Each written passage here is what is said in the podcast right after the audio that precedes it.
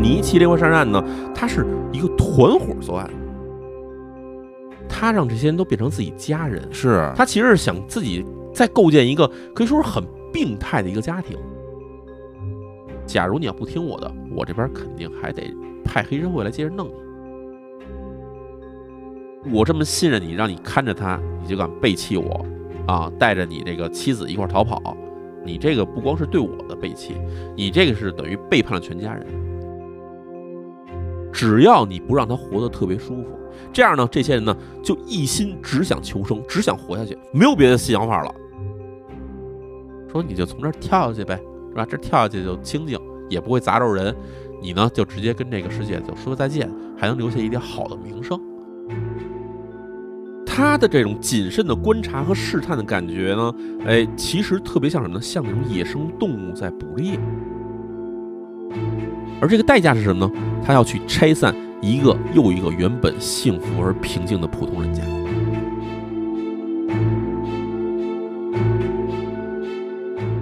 ，Hello，各位好，我是小伙子。您刚刚听到的片花，就是由日坛公园最新出品、日本罪案专家李淼主讲，我主持的音频付费节目《尼奇连环杀人案》。这也是一起发生在日本的连环杀人案，与北九州连续杀人案齐名，也是电影《小偷家族》的原型之一。那这套节目呢，一共六期，此刻已经在网易云音乐平台全网首发上线。首周限时优惠，原价五十九点九元，优惠期四十九点九元。那除此以外呢？二零一九年以来，日坛公园出品的一系列付费节目，这次也都在网易云音乐进行了上线。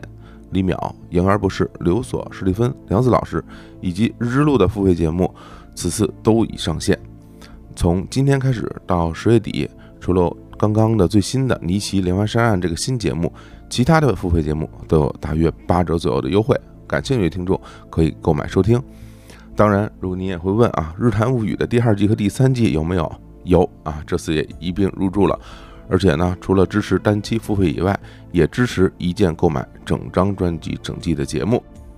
那具体的购买的方式呢，请见今天日坛公园的微信推送。你也可以在平台上搜索“日坛公园”，就能看到所有相关的节目了。OK，那就请大家来收听这套《尼奇连环杀人案》。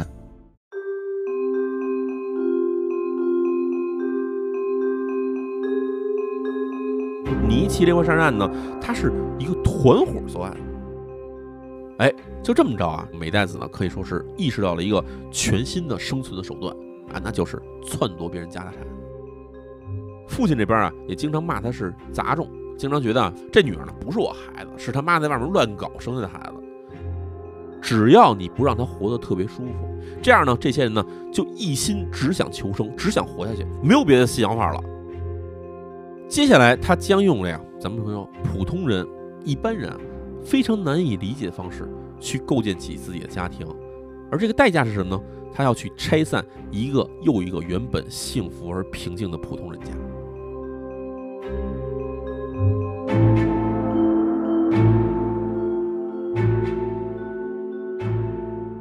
Hello，大家好，我是黎明淼叔。我是小伙子，又见面了。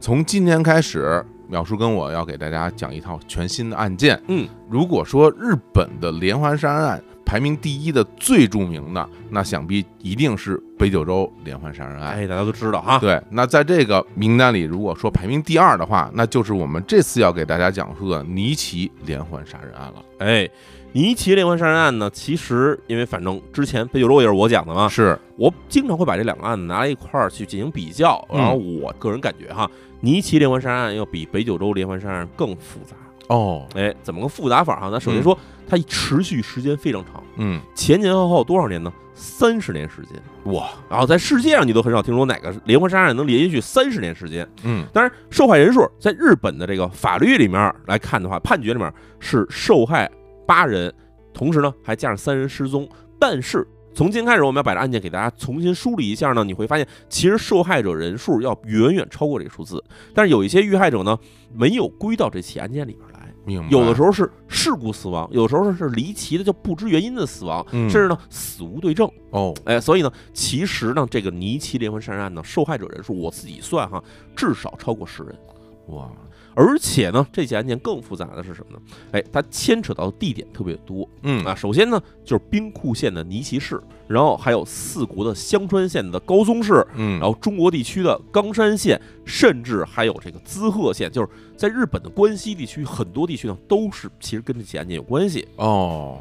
行，那我们就嗯来详细的给大家讲述这一起震惊日本的尼奇连环杀人案。嗯，这个尼奇连环杀人案啊，我们说到它复杂，哎，之前其实也跟大家说了，一个受害者人数又多呀，然后什么嗯时间又长呢？其实呢，还有很重要的三个因素。嗯哎，这三个因素呢，第一啊，尼奇连环杀人案呢参与的人员众多，嗯，因为我们知道，其实有时候我们讲到一些国外的连环杀人案的时候，经常是一个这个神秘杀手不停的杀人，对啊，但是尼奇连环杀人案呢，它是一个团伙作案，团伙作案连环杀人，而且呢，参与的人数啊达到接近十人的程度。哇，哎，这十个人呢，还不是说大家一块儿加入这团伙，嗯，是有先后顺序。牵扯到这事件中的这个时间是不同的，哦，所以呢，这里面每一个人对于发生在自己身上的事情以及自己参与的事情呢，都看法不太一样。哦，这是闻所未闻啊。，哎，甚至呢，他们在团伙里彼此之间也并不是很熟悉，嗯哎，，所以呢，彼此之间的这种看法和这个交流关系呢，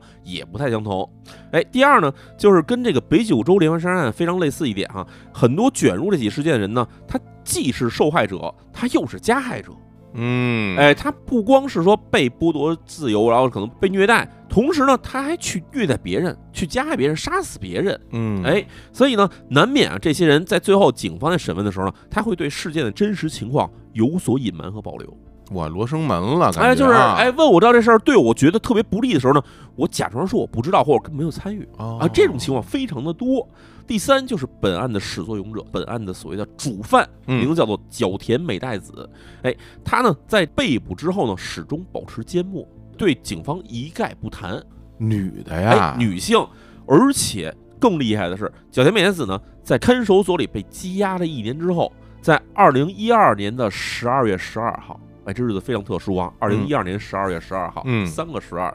这一天呢，她在兵库县尼基市的看守所中自杀身亡。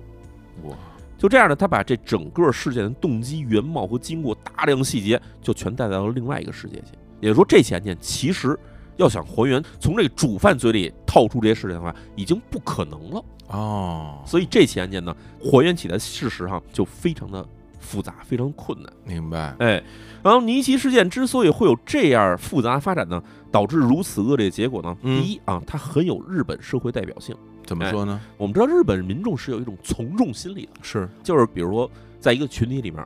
具体该怎么做的时候呢，很多人是选择什么都不做，嗯直，到看到有一个人带头了以后，大家去跟随这个人去做。明白，哎，第二呢，嗯就是他有耻感，耻感是什么呢？就是大家会说我们人类其实会感到羞耻，但是这羞耻呢，各个地方的人是不一样的。啊，对，哎，你知道这欧美人跟我们这个亚洲人可能感觉起来耻感地方是不一样那的。非常不一样。就举个特别简单的例子，嗯天体育场，哎，对吧？我们亚洲人很难接受的，很难接受对吧？欧哎美人就觉得很正常。哎，而且呢，还有的文化里面，比如说你一大堆人说话的时候，你站起来给大家发言，这有的人觉得这事儿没所谓，哎，对，但是放在咱们这环境里面，哎，很多人会觉得不太敢，不好意思，哎，不太好意思。嗯，所以这种耻感文化啊，其实不光是日本了，在这种亚洲其实是比较普遍的。嗯，啊，这个呢，也在这个案件里面，大家可以看到，就是他在特殊点上，突然他感觉到，哎，这个事儿我很耻辱，我不敢说，或者我不敢做，或者我根本不敢跟别人去透露我自己内心的想法。嗯，哎，第三就是服从权威。哎呦，哎，服从权威这个事情，大家也能明白，就是我们其实，在社会里面，毕竟是会有阶层的，对就是有这种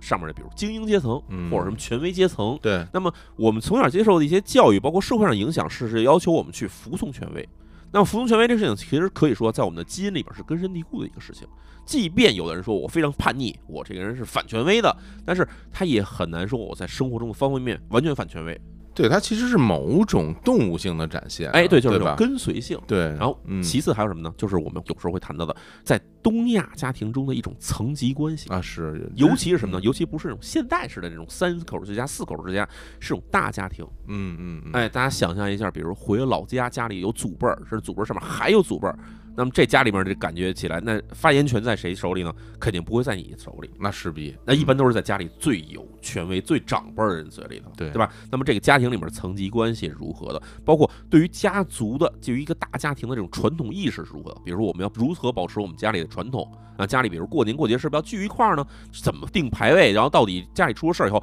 由谁来牵头干这些事情？其实这都是一些家庭的传统意识上的影响，是甚至还包括什么呢？包括啊，我们有时候会说啊，对客户的服务意识。啊，哎，这服务意识呢，在这案件里面有时候也会有一些牵扯啊，你会觉得很很奇怪，为什么服务意识也跟这个杀人案有关系哈？咱们后面慢慢讲。而更重要一点就是家庭成员之间的，比如说夫妻之间的感情关系、嗯父子之间的感情关系、母女之间的感情关系，这些事情呢，其实啊，都非常充满了一种日本社会的特色，甚至我说啊，不光日本社会特色，是一种东亚社会的特色。明白，我相信大家听起来，这个案件虽然发生在我们邻国日本，但是有一些细节呢，你仔细一想，其实我觉得跟我们自己所处的社会呢有很多相似性。哎呀，哎好，嗯所以呢，它这个我说啊，不光是日本的一个特殊性，其实可以说啊，就是一个东亚地区的特殊性。明白，但是无论如何啊哈、这个案件啊，最后被警方发现，然后给起获呢，时间是在二零一二年。嗯这事件呢，到现在为止，其实已经过去了十年左右时间了。那么可以说啊，能够挖掘出来信息呢，基本已经挖干净了，啊，再深挖也就挖不出什么来了。现在给大家呈现出来的呢，就是虽然并不完整，但是已经是我们现在能够看到的、能够收集到的最大的一个全貌了。太好了，哎，所以现在呢，我就用这个讲述的方式呢，给大家重现尼奇连环杀人案的全貌。好，哎，有请淼叔，哎，咱们先说这个角田美代子啊，主犯上嗯哎来咱就说，不用给大家猜疑了，这到底是谁？这给大家介绍一下，这人就是主犯，嗯她呢是一个谜团非常多的女性。哦哎，我们知道现在具有信息哈，首先她是一九四八年十月十二号出生在兵库县的尼崎市。这么大岁数啊？哎，四八年，你想她被捕时候，其实当时已经六十多岁了。对呀，那么大年纪了，哎，咱们说啊，过这案件其实持续时间是三十年时间，也就是说她差不多从中年时期就已经开始作案，我，一直到她老年被捕。哎啊，，他出生在这个兵库县尼崎市，这尼崎市是什么地方哈？嗯，日语叫 Amagasaki 啊，嗯这个地方啊，它位于大阪市的西北部是啊，，正好在这个大阪跟神户之间。对，哎，大家对于日本稍微有点熟悉的同学呢，知道这个大阪神户这是阪神地区呢是一个重要的工业地带。对，哎，然后这个尼崎市正好紧邻着大阪，所以有很多在大阪上班的人呢，就住在尼崎市。对，这尼奇不是一个很偏僻的地方，哎，不分偏僻。它其实挺著名的。咱们要拿啊，北京大举个例来说，它其实基本相当于通州，嗯啊，就是其实人很多啊，这个是尼奇这地方四十五万人口，这个地方面积非常小，所以呢，尼奇市其实日本人口密集程度在西日本排到第一的地方，我，特别多的人反正我有印象，我在那边坐过车，哎，对吧？新什么嗯 GR 啊什么啊，的，新干线会路过对这地新方。干线在那儿坐过车，嗯，哎，这个角田美代子出生的时候，一九四八年，当时呢，这个尼奇啊，正好是在重建城市的过程。为嗯什么？ 因为在二战时候，这尼奇基本是被美军轰炸，直接夷为平地了，哦，所以城市整个重新盖起来。嗯，哎，这个重建城市的时候就需要大量的体力工人，啊对在这边开始干建筑啊、挖掘这些事儿。对，哎角田美奈子家庭构成呢，首先她是家里的长女啊，她下面还有一个弟弟，比她小五岁，嗯，叫做敬宪。她的父亲啊不姓这角田，他父亲姓月冈哦，啊，叫月冈满雄，他是一名建筑工人，其实他是个工头，他不是一个。单纯干活的，他是一个小工头，哎，然后母亲呢，母亲姓角田，叫角田道子，啊哦，这是你听出来就是明白了。其实呢，他没有跟着父亲姓，而是跟着母亲这边姓，原因就是因为父母离婚了。哦，哎哦，明然后白，母亲角田道子，当然这是以前的姓，结婚以后改名叫做月冈道子嘛。这个身份呢，原先在二战时期呢，她是个妓女哦，啊，是个卖身女子，嗯，但是呢，长得非常好看，远近闻名的这个美女。嗯哎，在这个美代子上到小学三年级的时候呢，哎，父母就离婚了。离婚原因很简单，就是她父亲啊出轨，出哦，轨完了还酗酒，还在家里家暴等等之类的事情，母亲实在忍不了了，一气之下呢，就带着还年幼的儿子，就是刚才说到那个敬宪，就离开了他的父亲。啊，俩人就算是分居离婚了，只带儿子走了，只带儿子走了。为什么只带儿子走呢？这个原因其实还得说啊，这母亲她不光是有美代子和这敬宪两个孩子，嗯，这母亲其实跟美代子她父亲结婚之前呢，还有一任丈夫，哦，然后跟那这任丈夫呢有一个男孩儿，而这男孩儿呢比角田美代子呢大个八岁。哦，所以这时候，这个母亲肯定首先得带着自己原先的儿子走，但是再要带美代子和敬宪两个孩子走呢，作为母亲来说啊，她自己养不起，哦，所以只好挑一个。那第二代谁呢？他觉得自己的这个前夫哈、啊实在没法照顾家庭，嗯，那呢，这时候想这么小的孩子，敬献弟弟留给他的前夫的话，肯定照顾不了，于是没办法，只好只带了弟弟走，就把这个美代子呢留给了他这个父亲。哎嘿，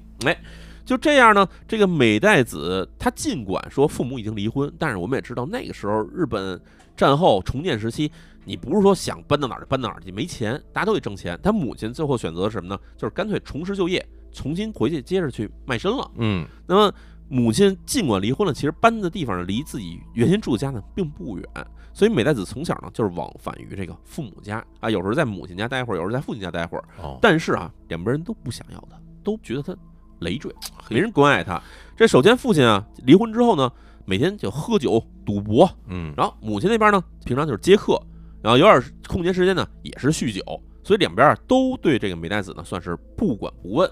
这个环境里面，家庭里面唯一一个对美代子有点好的，就是这母亲的妈妈，就是自己的外婆。嗯，哎，这个外婆啊，这个反正因为觉得对吧，孙女儿怪惨的，没人照顾，是多可怜啊，啊，有时候给她点这个温暖。嗯，哎，而且美代子还一个可以说是天生的一个弱点，哦，就长得特别难看。啊，哎，她从小长得就不好看，哦，不好看啊，长相不好看呢，咱不说别的，在学校里面呢，很容易被其他人欺负，就是别的小孩会觉得她长得太难看，长得太奇怪了，会欺负她。到这种程度啊，哎然后哦，而且呢，父亲这边啊，也经常骂她是杂种，经常觉得啊这女儿呢不是我孩子，是他妈在外面乱搞生下的孩子。嘿，哎，所以呢，在这样的环境里面，这个美代子家庭这边可以说丝毫没有任何的关爱。是这个外婆尽管给她点关爱，但是其实毕竟不像父母啊，对啊，对吧？同时呢，这个美代子呢，在同学之间呢，也没有什么人理她，她只有一个唯一的朋友是谁呢？是她母亲的同事的女儿。嗯，她母亲反正是个卖身的女性，嗯，然后她的同事其实也是一个卖身女性。是，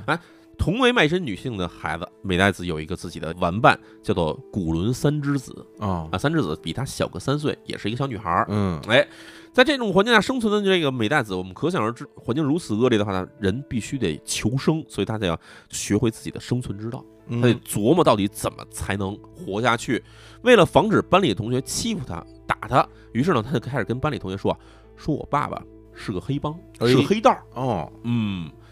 他这话说出来，大家就觉得小孩可能吹牛。嗯那咱们说一下美代子这个家庭里面到底有没有人真正是黑道呢？是有的，谁呀？是他母亲的弟弟，啊，他舅舅哎，他的舅舅，啊，他的小舅呢叫虎藏，嗯，哎，虎藏呢是当地的黑帮成员，嚯，而且呢，因为这个美代子有时候在街上被人欺负的时候呢，哎，这虎藏路过看到了，就出手帮助美代子，嗯，把这帮孩子打跑。就这么着呢，从小就让这个美代子认定啊，说还是得有力量、敢打敢拼的这种黑道啊，才是真男人，哎，才能真正保护自己。哎呦，于是呢，从这小学四年级开始呢，这美代子呢就不去上学了，开始混社会了。嗯，还是一小孩儿呢，这四太年级早了，也就十岁出头吧，啊是哎但是不上学了。偶尔有人去学校呢，会带着在社会上认识的那种，咱们说这个社会青年，也不叫社会青年，叫小流氓，小混混，哎，小混混嗯去学校，哎，恐吓同学。哎，是吧？你们谁敢欺负他的话，我告诉你们说，把你们全打死！成小太妹了，哎，啊哎就是小太妹，上小学小太妹。对，然后，当然这个义务制教育嘛，小学毕业后就上中学嘛。上中学之后呢，哎，美代子一下摇身一变，就成为学校里的大姐大了。哦啊，，上初一的时候，你看就开始身边有几个这种小混混跟着自己，哎，嗯就开始在学校里面不光打同学，有时候呢还打老师，哇，哎，这么野，喂，啊这个年幼美代子，咱跟你说啊，她有一个非常出众的能力，嗯，就是啊，不光是会吹牛啊嗯，她还有一个可以掌控比自己更强的人的能力，哎，哟这事儿很厉害、啊，那么厉害吗？哎，，就是你想街上那帮小混混，就算说岁数不大，嗯，有时候虚张声势，但是对付一个十岁出头、十几岁小女孩儿，那其实说打你不就打你了那吗？可不，但是为什么这些人跟着他呢？哎，这个事儿咱得说出来。美代子在这方面能力呢，是从哪儿来的啊？是从他爸爸那儿学来的。哦，他爸不就是一个整天喝酒一人吗？哎啊，咱们说这月冈满雄哈，月冈满雄他表面上啊，就是或者对外宣称啊是个建筑工人，嗯，但是呢，他是一个负责招工跟派工的一个工头儿。哦哎，，就是拢一帮人，你今儿去这个工地，你明儿去那个工地，反正给大家派活儿。嗯，哎，当时啊尼奇市是在重建过程之中，啊，大量的外来劳动力全涌到这儿来了。那么时间一长呢，你知道这个从日本各地来的这些人呢，他们自己会分出各种势力、各种派别。嗯大，家可以理解，就是吧？这儿来的湖北的，那是湖南的，这是广东的，这是河南的 ，好嘞大家肯定分各自的派别嘛。对，哎，老乡跟老姜抱团儿，嗯，所以就这么着呢，哎，彼此之间有了这种势力派别区分之后呢，就开始抢项目、抢地盘儿。啊，对，哎，这块地方盖铁楼，但全是我们这儿对，嗯啊、你们不许往这儿派还人。经常会有冲突，哎，而且还会抢呢，抢人手。对，哎，再来新的工人的时候，你们得到我们这帮派来。嗯，哎就这么着，工头其实在当时呢，往往扮演着一种半像是黑社会老大那种角色，嗯，因为他掌握什么？他掌握就是首先项目资源，对，第二呢就是我这边有劳动力啊，哪个项目需要劳动力，那就得找我来，我给你们派个人过去，然后我可以出面跟你们谈工钱。谁要是说别的地方人到我们这儿抢活来，那就把他们全打跑。所以他这其实是有点像是自发性的黑社会组织的感觉。哎呦，你还别说啊，哎因为那个我小的时候，嗯我父母不都是建筑单位的嘛，嗯然后我跟他们去公司玩啊，或者是怎么样，哎，我我接触过很多工头。嗯的确是，比如说刚刚你说那些，我我我是一个小孩儿，我感受不深，嗯但是明显感觉那些工头的气质跟别人明显不一样，对，工头得有点手腕的。就是你一看他们吧哎，就跟别人不太一样。对，这些人吧不干活儿，嗯，只是吆喝，然后就每天都在各种说话，然后特别能吆喝，然后整个人那个气质明显是那种挺社会的，哎哎，的确是有，毕竟他们干这个工作就是这工作， 就是在社会上打拼的事儿。对，对然后特别会来，他不是说特别会来事儿，嗯其实是一种压迫式的会来事儿，对对吧？他对不是顺从式的，没错，他是压迫式的你看会来事这儿，还对是在这种所谓建筑公司下面的工头，嗯，那放在日本当时的那种可以说是一个社会完全重建状态下吧，嗯那其实更是法外的之地确了。的确，哎嗯那么新来的建筑工人呢，他们其实之间也有判断，嗯，就是要投靠更有势力的工头，嗯，因为这工头他地盘大了以后，你去他那儿才有活干，你对找一个没有地盘的工头跟着他呢，没有活挣不着钱。嗯哎，就这么着哈，这个月冈满男啊，就是美代子他爸呢，就是这么一个相当有手腕的一个人，挺厉害，哎，啊身边经常带着十几名、几十名这种手下招摇过市，没事儿就在街上溜达。哎，大量年轻来的这种体力工人呢，有时候没地儿住呢，就住在这个美代子家里头，嗯就住在这个月冈家里头。嗯。所以呢，美代子天天生活在这种环境之下，毕竟她天天得回家嘛。十几岁的孩子，你看家里怎么这么多陌生人，而且看着一个个都是那种你看体力工人，五大三粗的，对然后说话声又大，还喝酒，对，有时候还看起来挺暴力的。哎，他觉得，哟，他自己的爸爸呢，其实是有点干瘪的一个，有点干瘦这么一个人。哦，他觉得，哎，爸爸你比他们可看起来可弱多了，他们为什么听你的呀？对吧？他们为什么害怕你呢？哎，他觉得不可思议呢，就问他爸爸说：“这些人为什么跟着你？为什么服从你啊？嗯，对吧？”他爸就跟他说啊：“说啊，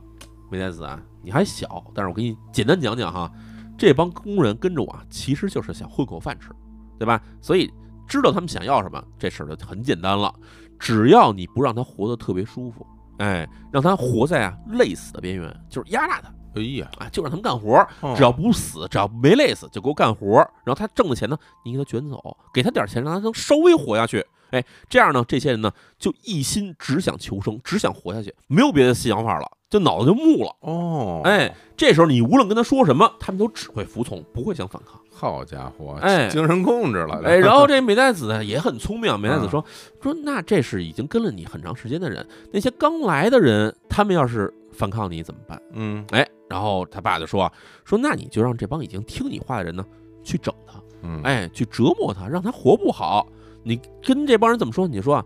这新来这人啊，来这儿是为了砸大家饭碗的，抢咱的饭碗。他要是把咱饭砸了以后，谁都吃不上饭。所以你说这话以后，别人就一拥而上就给他收拾了。哎呦，是哎真有招儿，然后这个梅德斯就接着问哈、说如果要是这帮工人全联合起来，嗯他，们之间串好了，一块儿站起来反对你，那你不就完了吗？嗯，哎，这个时候他爸说啊，哎，这事儿其实更高级，你呢就不能让他们联合起来。怎么不让他们联合起来呢？你呀、不要把这好处啊平均分配给他们，嗯，哎，你把属于这波人的好处呢，有意错给另外一波人，嗯，这样这波人觉得自己受到不公平的待遇，那他们恨谁呢？他们不恨你，他们恨那些拿了好处的人，所以他们自己打起来了。等他们打完了，谁也没有力气再反抗你了。嘿呀， 脑子都用在这上面了啊，哎，嗯这些，话其实我相信给大家说完以后，大家要想想自己的一些嗯经历过事情，我觉得大家肯定能明白。琢磨琢磨吧，哎，嗯，那么这些话对美代子起到什么作用了呢？哎，美代子呢就开始知道我在外面在跟这帮社会青年交往上呢，其实可以用脑子了。嗯哎，因为最开始他去外面找这些社会青年小混混什么的，他们无非别的就是为了寻求保护，对，哎，不让同学欺负我，不让其他的这外校的人欺负我，嗯，哎，跟着社会青年混，但很快的发现你在小团伙里面，你的地位是怎么来的？你跟着谁，他地位越高，你的地位越高，嗯因为你毕竟是一女孩子，你不可能出面打打杀杀，嗯，那么你只能作为某一个人说他的女朋友。那么，假如他跟的是一个小弟，对吧？一个小弟的女朋友，那在团伙里肯定没什么地位。但你要是团伙老大的女朋友，那你说话就管用了。大几大，哎，大姐大了，哎，所以呢，他就想怎么能在团伙中获得更好的地位，必须得赶快去跟这团伙里老大混得好，这样啊下面小弟才服自己，才怕自己，才能听自己的。然后混这圈子时间越长呢，他发现，哎呀，我在这个小圈子里面，就算跟老大混好了，也没啥用。为什么呢？这种小团体太多了。哦 你，搁在大阪地区，可能能有上千个这样的小团体，就是小混混团体这一，帮小混 混。我在这里面，不光是我呀，有好多这种像我一样年轻女孩，都想给老大当这个女朋友。哦，哎，那这样在这种小团体里面，你就算有一席之地，其实也没什么意义。而且呢，你想那些别的女孩呢，美代子也知道自己长得不好看，哦，那有好多年轻漂亮的女孩儿也上赶着当这个老大的女朋友，那我我怎么跟他们拼呢？嗯对？吧？还有人更能打，真的女大也大，特别能打的这样也有。还有什么呢？家里有钱有势力的人，嗯，也想混社会。那这些人我跟他们都没法比。那这时候，其实美代子意识到了，只有一样东西，只有自己有，别人没有。什么东西？西？就是他老爸告诉我这些道理，啊，就是怎么去驾驭别人，怎么去驱使别人。头脑哎，有头脑。啊，哎，这时候美代子开始干了一些事儿哈。他首先在自己小团伙里找一帮小弟，嗯跟着自己，哎，开始在商店街上走，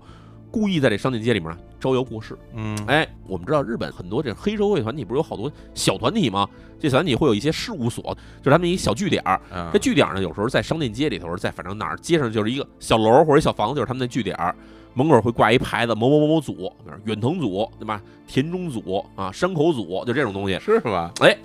这时候哎嗯，这个美代子呢，故意就走到这门口以后，就跟这帮小弟说：“哎，你们等会儿啊，我进去办个事儿。”说完以后，就直接进人家黑社会这据点儿了。嚯，进去不干别的，就是进去哎，大哥，哎，你们好，啊，嗯，给你们问个好，哎，我是刚来的，反正跟大家一番自我介绍。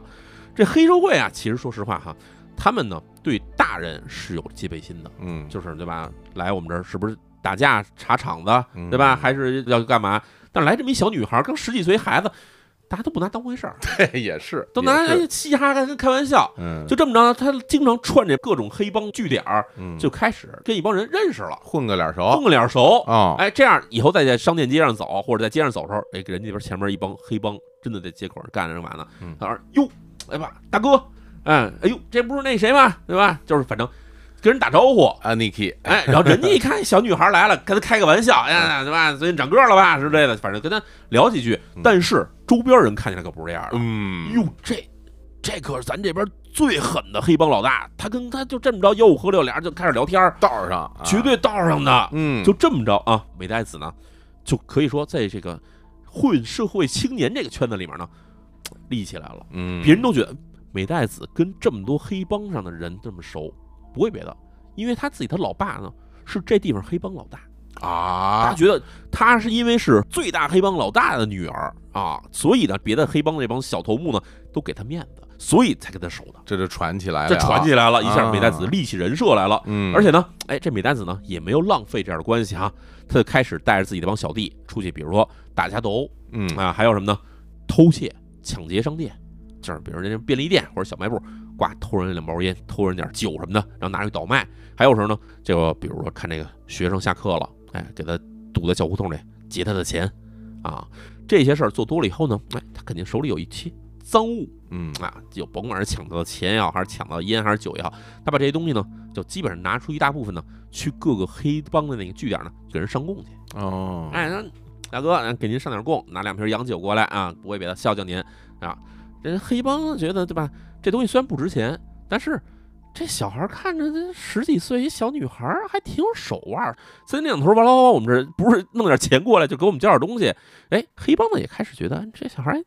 挺能混，有点，挺厉害，有点思意思。啊，哎，当然这么干，其实大家知道这是犯法行为啊，对啊自，然有风险啊。对啊，所以，以呢，美代子呢，在那时候经常啊就被派出所警察给提溜到派出所去，嗯，哎，然后呢，前面这个小卖部那个把老太太的眼镜抢走了的，是不是你们干的？哎，嗨，反正都是小事儿。哎呀，虽然不至于给他关进监狱，但是呢，经常会扔到这个派出所去接受教育。嗯，时间一多了以后呢，派出所这边儿就是觉得不行，这孩子咱们跟学校说给他送少管所吧，是太爱惹事儿了。对，哎，就这么发展下去的话，可想而知呢，这个美代子呢，大概率就是进少管所，然后进监狱，当然肯定也跟黑帮越处越熟，那最后结果可能就是成为一名这个黑道夫人，嗯，跟哪个大流氓就直接这人就好上了，嗯或者甚至给老大当了情妇，这都是非常有可能的。哎，但是呢，这美代子呢，并没有走上这条路。哦哎，这时候啊，可以说他人生出现了一个转机，哦，出现了一个可以说很有魄力的一个老师，帮助了美代子。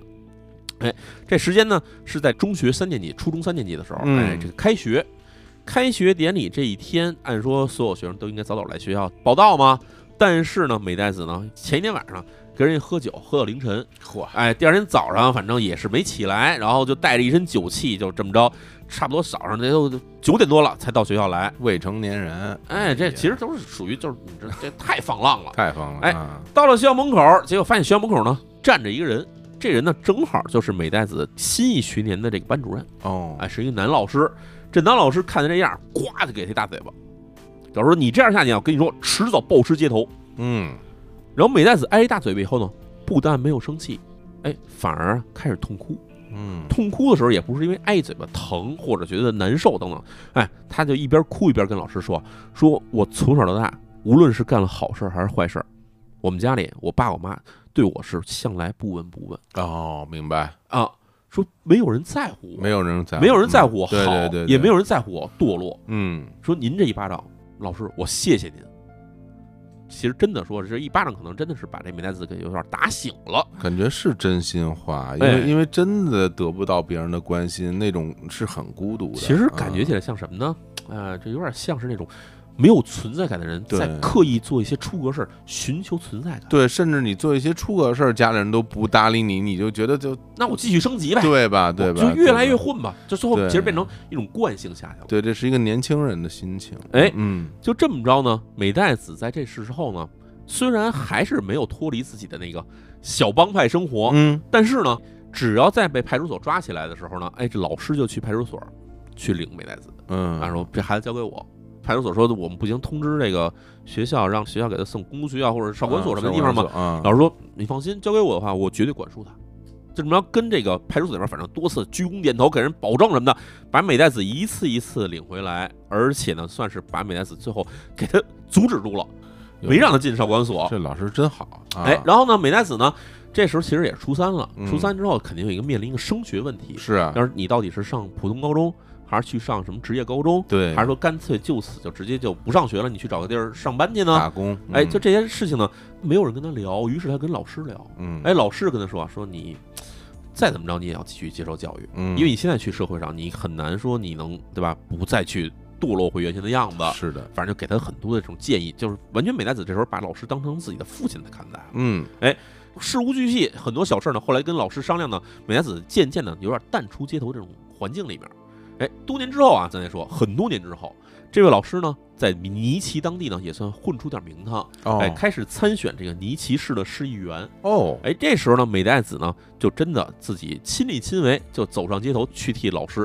鼓呼，哎，去号召大家投票。哦哎，，其实算是一个比较好的关系，哎，哦但是呢，这个听起来有点对吧？离我们要说的连环杀人案好像越来越远了，感觉这人好啊，了，浪子回头 然后了。就结束了就哎啊。但是其实，实啊，美代子在年轻时代要经历的事情呢，要比这些咱们讲的事儿要复杂多。嗯，哎，咱再说，马上中学毕了业了，嗯，哎，毕了业以后呢，这个时候美代子也确实立志说我要好好上学，哎，哦，继续读书了，还继续读书。那是考什么学校了？哎啊，他跟他爸说啊，他嗯说我考学可能考不上，但是呢哦，，有那种收钱很多，但是呢比较好上的学校哦啊，就是那种所谓的贵族高中。哦，哦明白。他爸这时候正好，你知道他以前带着那帮小弟手里有钱，嗯爸说：“啊，只要你不烦我，要多少钱我都给你。”然后他嚯哎，他爸出钱，嗯就让美代子呢上了一所本地中产阶级送孩子去上那种哎花园式的这种贵族女子高中。对，一般这还是分性别的哈，哎，那肯定分性别嘛。啊对对，上这个啊，贵族女子高中一入学，哎，美代子可能也就忍了一个多礼拜，就嗯，开始在校园里面呢殴打同学。哎呀，哎，然后对吧？就是你对你认识你烫头对吧？你跟我这儿涂着口红，弄人美什么的，啊咣咣咣揍人一顿，反正就是各种找茬儿。在学校里，反正意思就是我来这儿，我还是要当女老大。别看我是新来的哎啊，，因为确实啊，美代子脱离了原先那老师的管束以后呢，其实又有点控制不住自己了。明白哎，到后来呢，这美代子开始在学校里公然殴打老师哎啊？殴打老师之后啊，哎，这学校里体育老师说，体育老师是男的呀。体育嗯老师说，对吧？你再敢找麻烦，跟你说我就教训你。嗯，美代子说我不信，然后第二天叫了一帮自己小弟，带着小弟就进了校园了。哎呀，进校园的时候，这时候校长校长在在门口挡拦着，我们这是女子高中，对吧？这个不是我们学校的工作人员的男性不许进来。啊嗯，然后美代子说谁听你这个打，结果让这帮小弟呢把校长给揍了。哎呦，哎，这个学校里弄的是天翻地覆。就这么着，捏着鼻子上完第一年之后，刚刚升入高二呢，学校呢就找了一茬儿，就给俺美代子呢给退学了。那肯啊定您啊，别来了，别来了您您想干嘛干嘛，您别来了。嗯这学校退学之后呢，这美代子其实面临了另外一选择，嗯，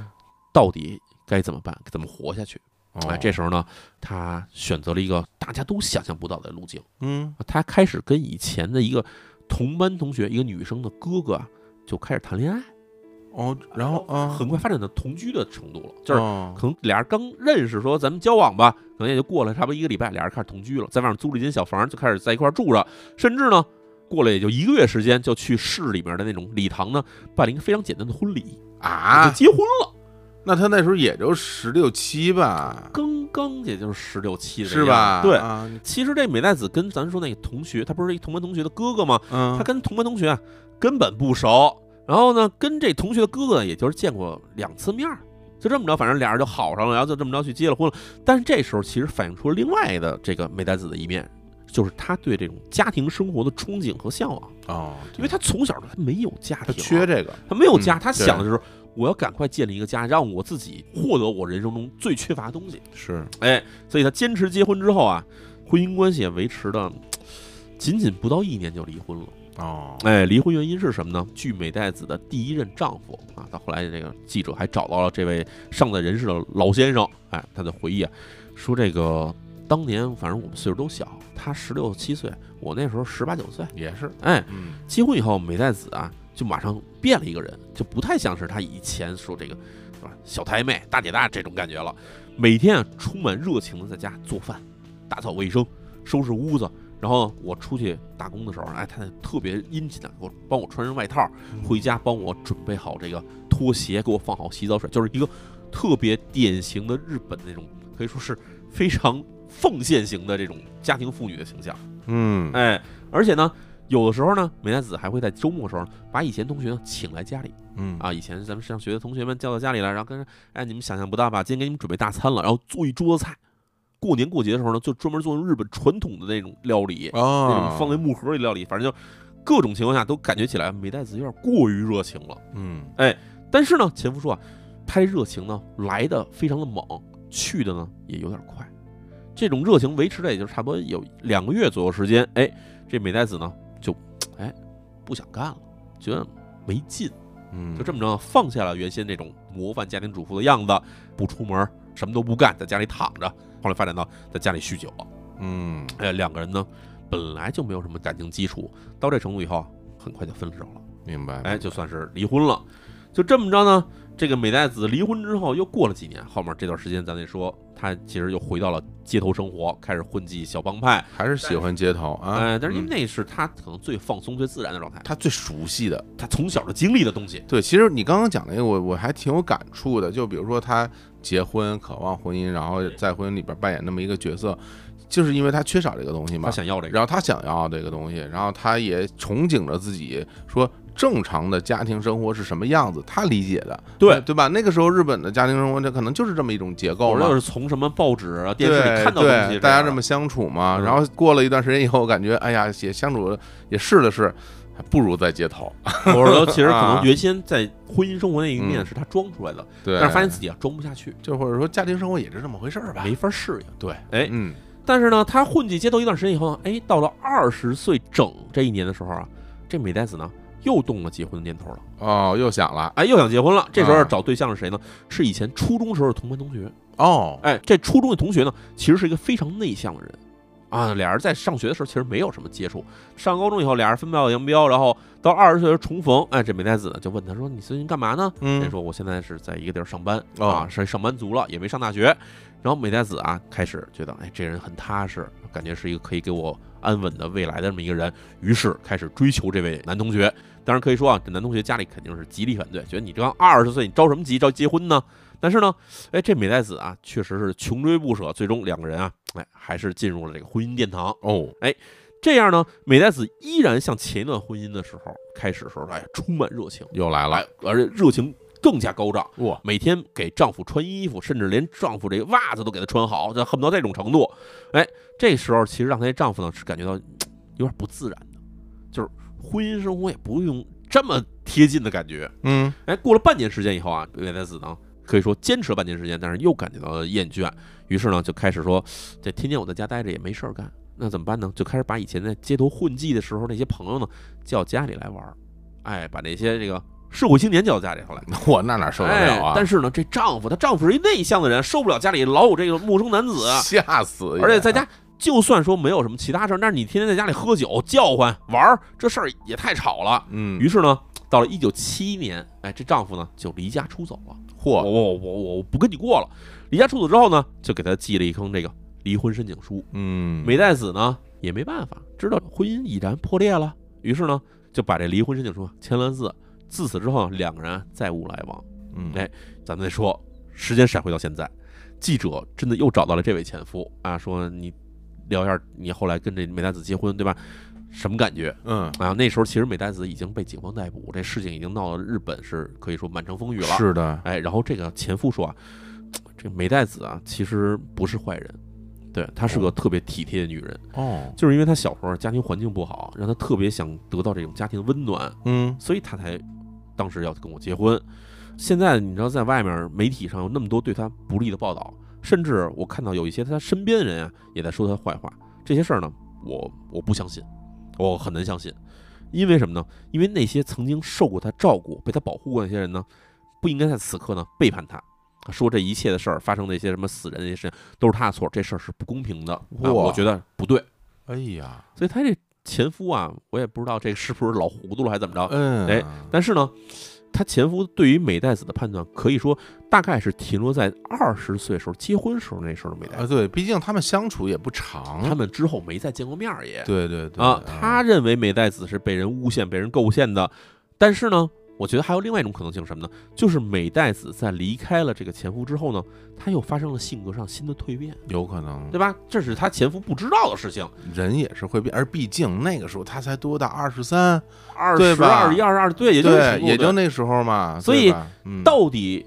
她前夫对美代子的判断是正确的，还是说美代子在之后又发生自己变化呢？嗯我觉得大家可以带着这疑问呢，听听后面美代子的人生。嗯哎，时间到了一九七四年，这时候梅代子已经是二十六岁了啊，这个离婚已经生效了，第二段婚姻也就这么着结束了。哎，之后呢，这个梅代子呢，就反正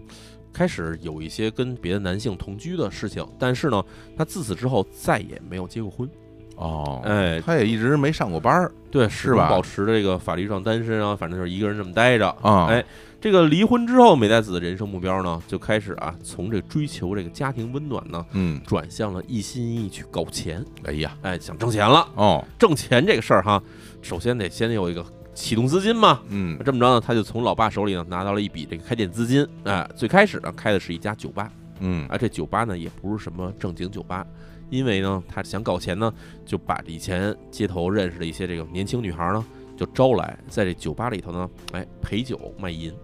嗯哎，就这么一个可以说是一个色情行业酒吧。也是那个时候，这个日本社会上有钱人多呀，哎啊但是咱得说，日本当时在一九七零年的时候办这个大阪万国博览会，哎，哎，嗯这个其实所谓的世博会世嘛，博会，哎，啊大阪世博会，大阪世博会召开之后呢，就反正引来了全世界各地的来日本旅游的人，算是引发了可能日本历史上二战之后呢第一个日本旅游热潮。嗯，然后这个日本警方就觉得啊，咱们这个大阪这边儿有那么多色情场所，让外国人看了不合适，哎，于是呢就开始加紧啊去取缔这些色情场所开办。要管理了，哎，嗯就，这么着，美代子呢，为了避风头，就把这个店呢给关了。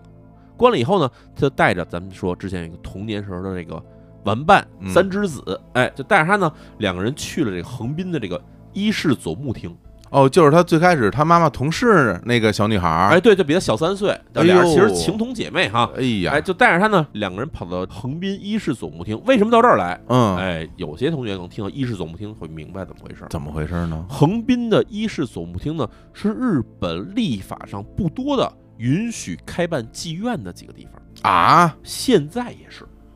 啊，现在也是啊，对，就是这地方其实是有所谓叫红线区的，红线区就是红灯区，法定红灯区。这样我都不知道哎哎，这伊势总部厅他们去了这儿以后，马上就开了一家算是一个半地下的一个妓院。哦，哎，就带着他这，反正他跟他小姐妹自己的妈妈都是干这行的嘛，所以都熟，就这么着去那边开了一家这个色情场所。好家伙，而这个呢，其实并不是美代子第一次染指色情行业。嗯，哎，事实上，早在他十九岁的时候，哈，这美代子呢就因为违反过日本叫做《卖春防止法》，被警方哎逮捕过。那他干什么了？原因呢，当时的美代子咱说不是第一段婚姻结束之后吗？对她，回到街头呢，就利用当时自己的势力，组织了一些离家出走的年轻女孩去进行卖淫，哎呀，而且还涉嫌强迫一名只有十六岁的女孩去卖淫的。那这这事儿违法了吧？哎，对，但是呢，因为当时这美代子呢不满二十岁，按照日本法律呢不算成年人，所以并没有遭受这个刑事判决。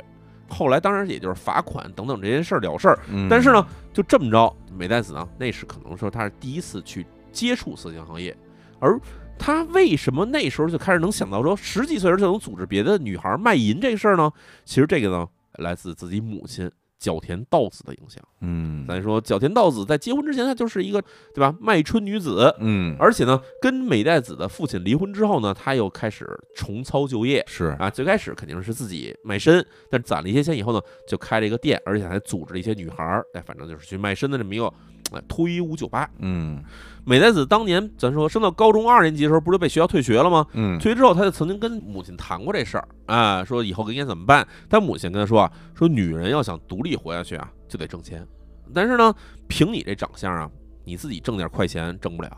他妈妈也知道，这长得不好看，长得太怪了，嗯哎。但是呢，他妈说啊，我看你身边有不少年轻女孩儿，你可以动动脑子，用她们挣钱嘛，对吧？所以他妈妈对这个行业呢，丝毫没有什么耻辱感，或者说有点这种可以说违法意识，就什么都没有。他觉得对吧？为了挣钱，利用别人去卖身，你去抽头，这事儿很正常。我这教的都是什么呀？哎这是，啊就可以说，在外人看起来是非常神秘的这色情行业哈。嗯美代子啊，做起来可以说是非常的得心应手。嗯，不出半年时间呢，这个店在横滨这伊势总部厅这边呢，这可以说非常兴隆了已经。于是呢，美代子这时候呢，就把店面呢完全交给了三之子去打理。哦，然后自己呢就独自返回了尼奇市。返回尼奇市呢，他也没有说再次涉足说我再开一个什么色情服务场所，没有，他开了一个这种杂货店。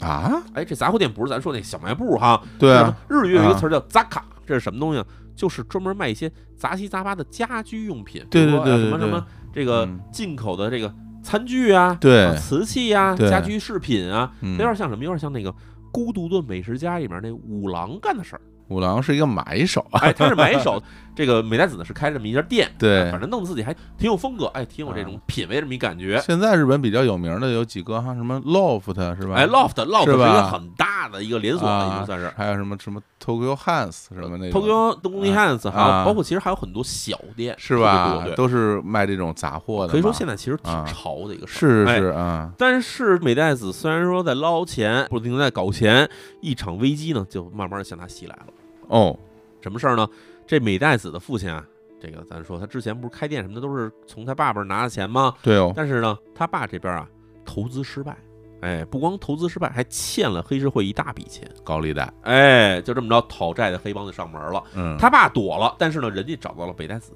啊，说你对吧，父债子偿，嗯你爸欠钱，而且呢，你还是连带保证人啊，那你就得还钱啊，对吧？美代子这时候没钱。真的，其实虽然手里有点小钱，但是全拿出来也够不上这钱，那是，没办法了，怎么办呢？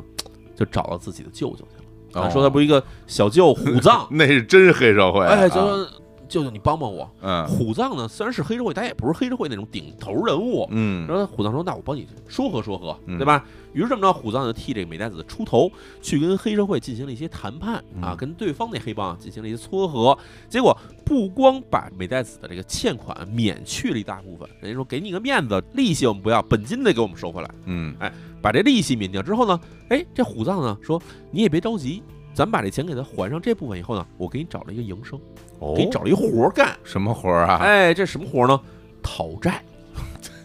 就是人家人家本来是找美代子来要债，结果啊美代子把钱还上以后啊，就跟人黑社会等于是达到了一个协议，说以后你们在有这债权的事儿呢，交给我，我去替你们讨债啊去。哎呀，那听哎着都新鲜啊！讨债，比如说我这边儿人家欠了你一百万，我给你嗯要回来，一半儿归你，一半儿归我。啊啊，这其实讨债的利益是很大的。是的，哎，嗯美代子觉得这活儿好干，然后但是呢，需要人手，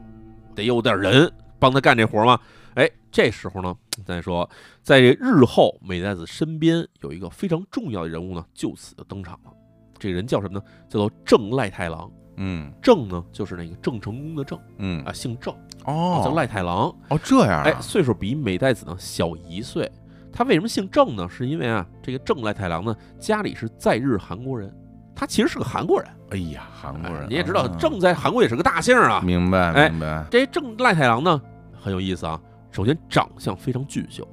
长得像那韩国男团男星那种感觉，嚯哎，身材高大，但是呢，为人非常懦弱胆小啊！啊，跟他外表完全不符合那么样的那啊。这不符合在日韩国人的这个一贯形象啊。哎，跟啊这美代子相识之前呢，这个郑赖太郎呢，其实是一个出租车司机。哦哎，偶然机遇呢，就是美代子打了一车，看见他了，就这么着，美代子看上他了，看上他以后呢，美代子就反正给他招到了身边啊，让他担任司机，兼任情夫，嚯，就是反正对吧？我要去讨债，开个讨债公司，那怎么着也得讲个排场啊。嗯于是呢，美代子呢还买了一辆进口的轿车，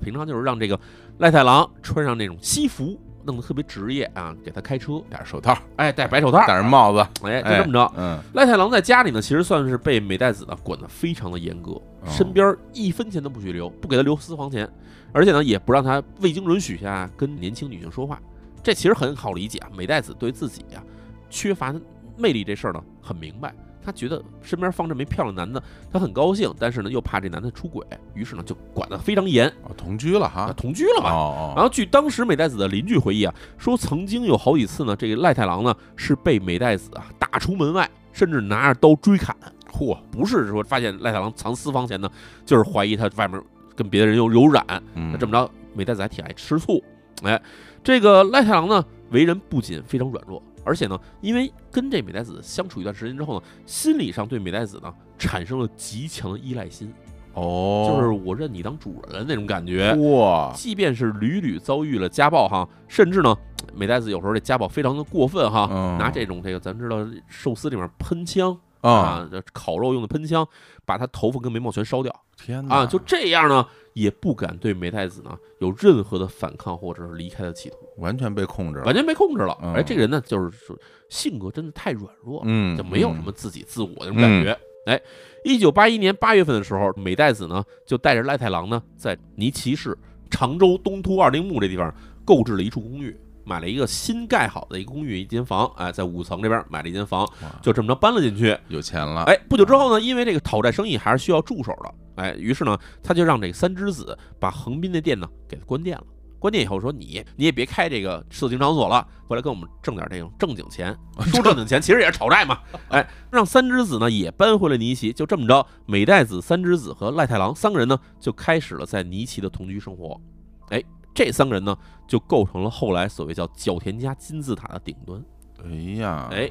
咱再说干这讨债工作，有的钱是好要的，对吧？你这两个女的加上一男的出面，可能就跟人要钱回来了，但是还是有些硬骨头不好啃。那是啊，，哎，所以呢，要真的想好好干讨债生意呢，就一方面需要打手，嗯，需要一些身强力壮的人，同时呢还需要一些资金，因为这打手得给人工钱啊。嗯，美代子之前的解决方式呢，就是出去的时候基本都是狐假虎威，叫点黑帮，他不是跟黑帮人熟吗？跟人说你借我俩小弟，借人来回来去的，这站那时间长了以后也不方便。哎，而且呢，美代子这边呢，其实手里也是比较紧缺钱的，人家刚给他这欠钱的黑帮还了一大笔钱嘛，别说再招人了，家里负责这仨人的生活费呢，都有点紧张。说怎么办？美代子想啊，不行啊，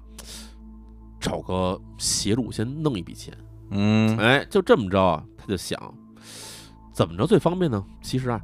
把别人家产呢侵吞，哎，给他弄成自己的，啊嗯，据为己有，这最快。哎啊，因为那时候日本一个房价在上升，地价也在上升，泡沫经济时代进了吗？是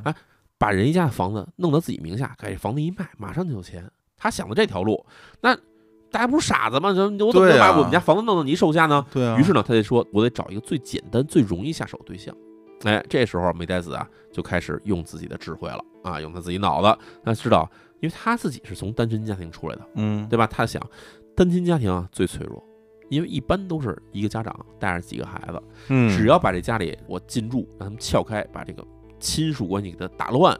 那么这个好办了，后面就好操作了。于是啊，他想了两天，想啊，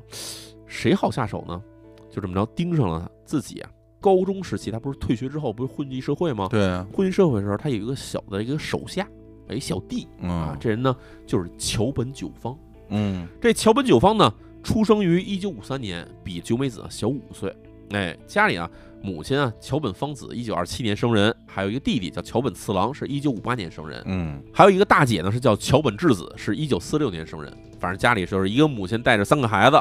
然后这桥本九方呢，比美代子呢小五岁。当时美代子团伙里面，这是一个最小一小孩儿啊，而且呢，这桥本九方呢，虽然加入了这团伙，但其实是也是一个生性非常懦弱的一个人。明白，哎，他加入团伙目的不为别的，就是为了寻求保护，跟当年美代子加入团伙的一个动机其实是一样的。嗯所以呢，美代子当时啊比较照顾他，所以自十几岁开始的时候，这个桥本九方呢就跟这美代子呢啊处的像家人一样，就是照顾一小弟弟的感觉。嗯然后这个桥本家的情况呢，不光仅仅是单亲家庭这么简单啊，他们家里还更复杂一点是什么呢？首先，桥本九方的母亲，咱刚才说这个桥本芳子啊，她呢有这个痴呆症啊哦，是一个木木刻刻的一个人。哦，而且他那个弟弟桥本次郎呢，也是一个智力低下患者哎呀，啊，IQ 比较低，家里智力正常呢只有两个人，一个呢就是大姐桥本智子，另外呢就是桥本九方。桥本九方其实也并不怎么聪明，也算是一个比较木讷的人啊，就这么一个家庭情况，可想而知，这母亲没有劳动能力，弟弟桥本次郎呢也没有什么劳动能力，所以家里啊家庭负担是非常重的。家里有这么两个残疾人呢，嗯就得让大姐在家里去照顾全家人生活。是的，那能出去挣钱的人呢，只有一个人，就是这个桥本九方，哦，所以明全家白人都了靠着桥本九就方。指。这一人吃啊哎，对。啊，但是呢，咱们说桥本九方以前一直跟美代子走的比较近，但是家里桥本智子的姐姐呢，跟美代子关系不是太好。哦，一方面，因为桥本智子呢比美代子大，嗯他就有点看不惯，说美代子在我们家怎么就跟个大姐大似的呢？是他看不惯他。而且初中之后呢，桥本九方呢就进入一所工业高中，哎，毕业之后呢就在这个金属工厂里工作，一直是单身的。嗯啊，美代子呢，这时候就觉得哎，有机可乘，于是就跟桥本家提出啊，说我给桥本九方啊，给你们家大儿子介绍个女朋友，哦 对吧？这样就开始跟他们家走得更近了。给他桥本九方介绍女朋友是谁呢？哎，三之子，那想必就是哎，给自己这个哎妹妹给介绍过去了。哎想必就是嗯，这为什么把三之子介绍过去呢？其实这是一个圈套。那当然哎，这圈套呢，不光是套向了桥本家，同时也套向了三之子，哇，这是一个双面圈套。这么狠，怎么讲？咱得说啊，啊？首先，咱得回到最开始的时候，咱说过，这个美代子不是有一个比自己小五岁的弟弟叫做月冈敬宪吗？哦，跟着他妈妈走了那个小弟弟，小弟弟哎啊这小弟弟长大了，长大之后，哎，咱们得说，跟他姐姐可以说是不相上下的一个不良少年，嚯，也特别恶劣。长大以后，直接就加入黑帮了，跟他是同父同母的那个小弟弟哈，同父同母，啊哎所以才如此相像。你看哎看啊，而且这个月冈敬宪呢，从小喜欢的人是谁呢？就是这个三之子。啊啊，他喜欢在他姐姐身边的这个三之子。三之子可跟这个美代子不一样，三之子长得是特别的好看，哦是吗？是一个那种典型的看起来很娴静的一个日本的那种典型美女的感觉，啊传统美女。大，和福子哎哎三之子长得好看，然后所以呢，咱不说别的，美代子肯定是有嫉妒心理的。哼凭什么对吧？咱俩小姐妹，你比我好看那么多， 什么凭什么人本来就这样， 你而且呢，美代子这时候事业里面又把三之子作为自己左膀右臂，是他就不愿意自己弟弟跟三之子走得太近，嗯因为别的他弟弟又能打又能拼，而且还特别狠，这么一个黑帮人物，他要跟三之子好了。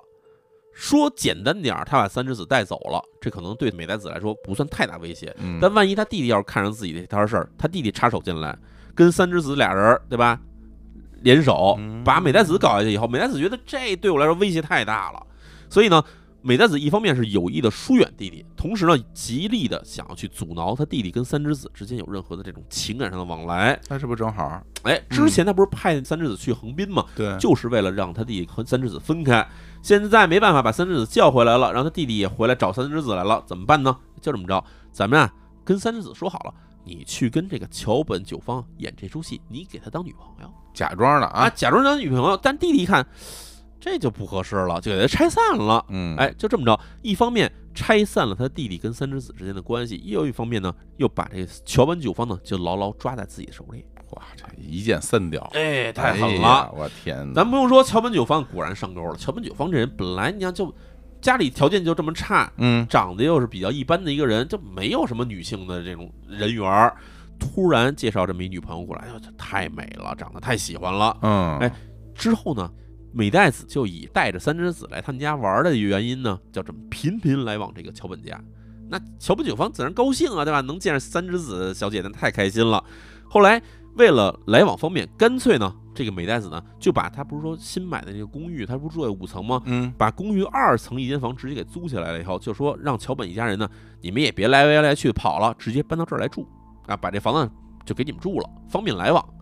哎，这么一做呢，这个桥本智子啊不太喜欢这个美代子的做法，哎，他觉得这不是有点强赶着我们家人去贴近你们家，这直觉上告诉他不太对劲，有点问题，嗯有点问题。嗯，于是呢，在这个桥本九方跟这三之子刚刚开始交往，也就是不到一年时间，一九八二年的时候呢，哎，桥本智子呢就带着桥本九方啊说，咱们去熊本那边去探亲戚，嗯，哎，就带着他去了熊本，去了九州。结果到了九州那边以后，桥本智子就直接跟九方说啊，说你要跟这个美代子和三之子啊关系迅速切断，嗯，他们对咱家没安好心。这姐明白人，哎，而且他嗯姐姐呢，可以说年长不少，警惕性特别高。但是九方不敢，九方说：“姐姐，你要是因为这原因把我叫出来的话，那你趁早你就别这么想。”于是呢，自己一个人就回到了尼奇这边。嘿，姐姐一看弟弟回去了，没办法，那我也跟着回去吧。嗯跟着回来以后呢，从此就一发不可收拾，全家人呢全搬到了梅代子家楼下。嗯，，哎，这时候美代子提出啊，说咱们两家人啊这么熟了，咱们也别两家人了，咱就当一家人一块儿生活得了，对吧？一家人咱不说两家话，咱们这两家人在一块儿呢，必须得有一管事儿的人，对吧？这个大姐桥本智子，您这个在家里照顾两个残疾人，对吧？已经是挺操劳的了。嗯，那么家里这事儿呢，再给您管呢，我怕没精力，太辛苦哎，，太辛苦。嗯，这么着，反正九方跟三之子两个人婚事已尽，咱们干脆就让三之子当咱家庭大管家嗯，啊，就让他管咱家里的所有运营、管钱，就全交给他管，好不好？对吧？这桥本九方很高兴，哎呀，对吧？这我我说话就我媳妇儿了，让我媳妇儿管钱这事儿天经地义，哎，特别乐意的就把这所有的工资全上交给这个三之子啊。但是你想，这样的话，桥本家的经济自由权就彻底丧失了呀。对的，桥本家就靠他一人挣钱啊，是，这个时候你在想，美代子呢，一方面掌握了桥本家的经济命脉，另一方面桥本家所有人都在自己手里头。对啊，哎，你想这个时候，这个美代子、三之子和赖太郎仨人儿，除了讨债里面能有点收入之外，基本上就靠吸血这个桥本家生活。嗯，他一看桥本家这人这么多，那咱们得减少点人口了，哎呀，对吧？咱们不能再留这么多人了。天哪，那首先下手的是谁呢？就是患有痴呆症的他们家那个妈妈桥本芳子。哦，对吧？这老人留着他干嘛使呢？对吧？也不能挣钱，还占一份生活费。于是呢，美代子就开始指使手下人呢，对桥本芳子进行虐待。怎么虐待呢？首先就是规定你每天只有几个时间你可以上厕所。哎呦，这熟悉哦，你想，这嗯痴呆症患者其实有一个很大的问题，就是大小便失禁，是的，有时候没有意识的。哦，但是跟他说，你就每天只有三个时间可以上厕所，嗯三个时间之外，你要是任何时间你上厕所了，或者比如说你是拉了这个裤裆了，还是怎么样的话，你就要接受惩罚。而且呢，第二，你这个人也老大不小了，对吧？这以前一直养尊处优，现在要求你至少生活可以自理啊，啊，生活你要必须要自理这不开玩啊，笑吗？自这己要起床、叠被子，然后打扫卫生，然后做饭什么的，这都要你来做。哎呀，哎，还要干家务。但是你想，桥本芳子这时候其实已经五六十岁了，一辈子都这么，就是可以说不是那种瘫痪在床，但是其实智力也是不太高的那种状态他。听起来不像是能够生活自理的人，对，根本啊没法控制自己。说你不打醋这些规矩，然后能控制自理这事儿不可能。所以呢，就频频违反规矩。违反规矩之后呢，美代子就让这赖太郎，就是他这个情夫啊嗯，正赖太郎，揍他，体罚他，嗯不让吃饭，全家人盯着，不许他吃饭。改不过来的话，就不给饭吃。啊，就这么着啊。尽管桥本芳子是这个桥本九方的亲妈，嗯但是桥本九方呢，一方面性格特别懦弱，嗯另一方面呢，他对美代子呢，其实心里是有点服的，就是有嗯点依赖的。明白，最后，对三之子这种爱慕心理，他就不太好意思跟三之子和美代子翻脸，只好就坐视着这个美代子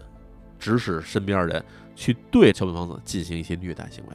哎，时间一长呢，甚至桥本九方啊觉得美代子这边做的事情是对的，因为什么呢？他在给这个家庭啊减少负担，洗脑了啊，哎，给洗嗯，脑了。嗯这个袒护自己母亲的只有一个人，就是这个桥本智子大姐。嗯大大姐说你：“你不能对妈妈这样啊对！”但是呢，毕竟啊，一拳难敌这个投机之手啊。对啊，哎，所以桥本芳子的身体啊就迅速衰弱下去，而且呢，美代子说啊，这么老了送医院，也去了也白去，就不让他送医院。到一九八七年的时候，遭受了五年虐待的桥本芳子呢，在家里呢就去世了。哎，去世之后，嗯尸体呢按照美代子的指示啊，没有报关，就啊不上报。为什么呢？为了获取这养老金哦啊，还要继续拿他养老金，还要拿他这个，他不是残疾人吗？残疾人还要政府有补贴，补贴就为了他这些钱呢，就不让报关。哎而是呢，让这桥本九方和这桥本次郎带着正赖太郎这三个男性嘛，哎，一起呢把这老人尸体呢就扔进了尼奇市的大海里面啊，抛到海里去了，直接抛尸啊！哎，直接抛尸了。天哪，亲儿子也抛尸啊，亲儿子呢，这时候其实已经黑了心了，真行，嗯，亲妈也是自己虐待死的。真这时候是你说你不参加抛尸，你怎么办呢？你报官，报官人警察说你这是虐待致死，给你逮起来，他自己也不愿意冒这险。嗯桥本警方也好，桥本次郎也好，都这么着，就是哎，处理就完了，嗯哎。，然后时间到了一九九四年五月份，按照户籍登记呢，桥本芳子这时候其实已经年满六十五岁了。嗯那么按照日本法律规定呢，区役所需要上门去确认老人的这个状态。嗯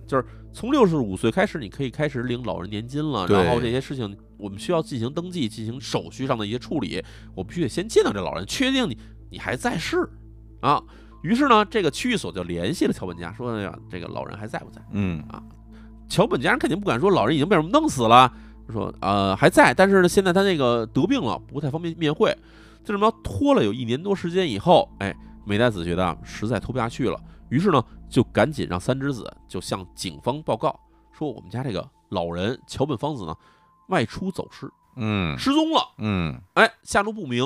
警方来了调查一圈，这确实老人不在了，这我们找也找不着。不为别的，这老人已经在海里待着了。这多长时间了呢？哎嗯到了二零零六年五月份的时候，这时候呢，失踪已经年满了十二年。哎，根据日本法律规定呢，就认定老人已经死亡。嗯哎，就这么着，可以说，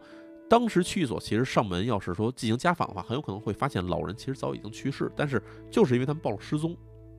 哎，这事情呢，其实后来就没有人知道底怎么回事儿了。明白，哎，尸体呢，到现在为止都还没有找到，因哎为你想。一九八七年就扔到海里去了，他也到现在找根不本找了，不着了，上哪儿找去？哎啊？嗯而且呢，由于事件最后被警方知晓，通过审讯才知道这件事儿发生。这些时间到什么时候呢？二零一四年二月份时候，警方才知道。嗯，那从二零一四年往前倒的话，其实早就已经过了刑事追诉期了。所以呢，桥本芳子老人去世这件事情呢，已经认为啊公诉时效成立，就不予起诉了。嗯，但是，桥本芳子老人的死亡到底算不算美代子的受害者呢？我觉得是算的。我觉得是这样，你至少说你抛尸这件事儿哎，肯定是违法行为。那之哎对前吧你这些虐待其实也是对你虐虐待是违法行为，但是是不是虐待致死，咱现在没法说，哎不知道，对吧？但你虐待肯定是有的，没错，对吧？啊，那么除掉桥本芳子之后，嗯那这家里头肯定还得接着减员，接着除掉人啊。哎呀，那除掉的目标是谁呢？家里谁还在反抗呢？嗯，大姐桥本智子，哦，大姐嗯啊，对？吧？这大姐之前就护着她妈妈，肯定心里是不甘的。嗯现在她妈妈死了，那这时候其实美代子最担心的是什么呢？就是桥本智子大姐呢出去告发这全家人。对，毕竟现在其实还没有完全控制他们不让他出门呢，哎对吧？嗯，而且桥本智子这个人呢，也算是比较有智慧，因为他知道自己啊没法跟这一大屋子人去斗，嗯，他呢就算是终归忍到了一九九七年。明白。一九九七年年初的时候呢，哎，他说服了桥本九方跟桥本次郎这两个弟弟，说你们两个人赶快逃走，说美代子这帮人就是从咱身上吸血，是啊啊把咱妈前几年都害死了，现在你们俩赶快跑。他说服桥本九方这事情呢，在几年之前可能不太好说动他们，嗯但是桥本九方这时候也有点明白了，为什么？你想，一九九七年，桥本九方算起来的话，来到美代子家里，这时候已经多少年了？他一九八二年来的，一九九七年已经过去十五年了。天哪，这十五年间，他为什么能在这儿坚持下去呢？是因为美代子一直说让他跟三之子谈恋爱，让他俩人结婚，对啊，拖了十五年。尽管名义上还在跟三之子谈恋爱，但其实在家里头根本什么事儿都没有发生。哦，别说结婚了，俩人什么牵手、亲密行为，什么什么都没有，就是一直拿三之子吊着这个桥本九方。嗯所以这时候桥本九方就觉得，我这么在一起也人生就完了呀。嗯，于是就带着智力低下的弟弟桥本次郎呢，两个人就连夜逃往了熊本的亲戚家。哦，哎，美代子知道这事儿以后，原先他不知道他们跑哪儿去了，他现在已经知道了，对吧？你们不就是在熊本那边还有一家亲戚吗？于是马上带着这正赖太郎呢，就一起前往熊本，强行把这个桥本兄弟呢就带回来了尼奇啊，啊，说这个人跟我们家婚约，而且还欠我钱，就反正就怎么给带回来了。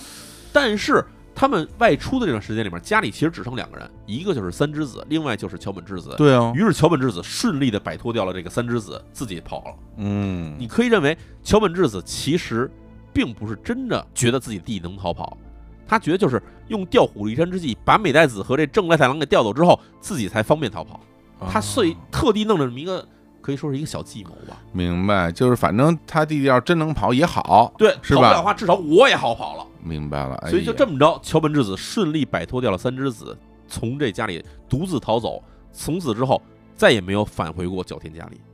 哎，算是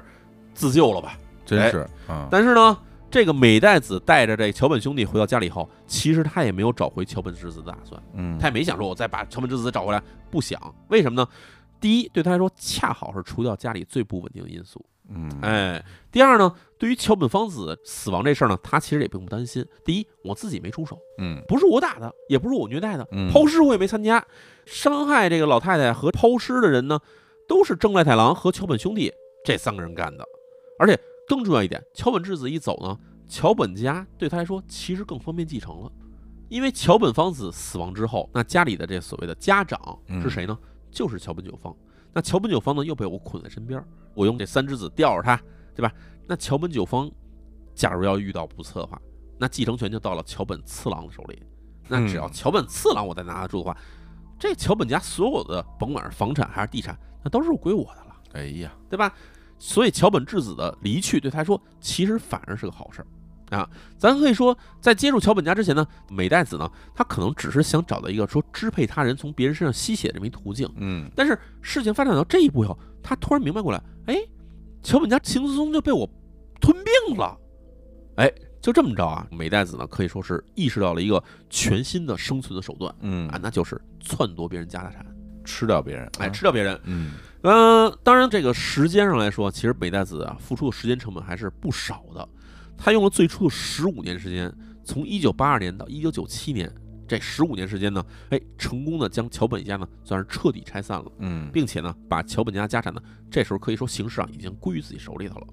但对他来说呢，这其实仅仅是一个开始，嗯是他一系列行为刚刚的一个开端。接下来，他将用这样咱们说普通人、一般人啊非常难以理解的方式，去构建起自己的家庭。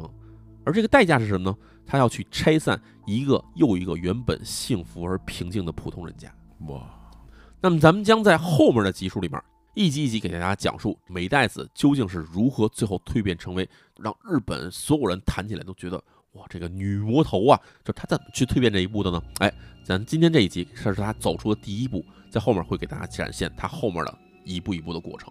哎呦，听得我真是这个也是有点毛骨悚然啊！就是因为这种所谓的什么吃人不吐骨头的这种行为，这就算开始了。哎，那就在未来的节目中听淼叔一一展现吧。那今天我们这期节目就聊到这儿，哎我们下期再见，下期再见，拜拜。拜拜。